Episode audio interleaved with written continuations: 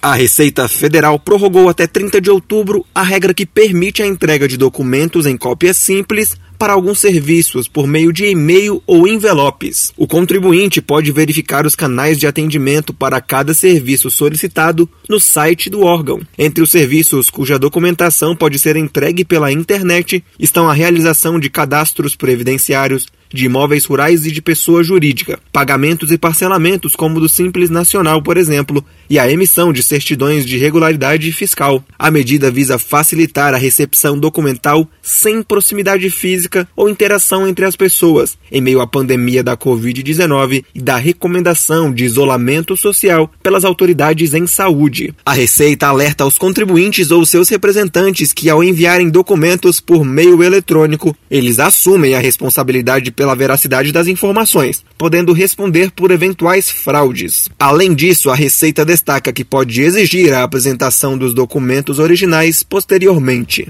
Reportagem Felipe Moura.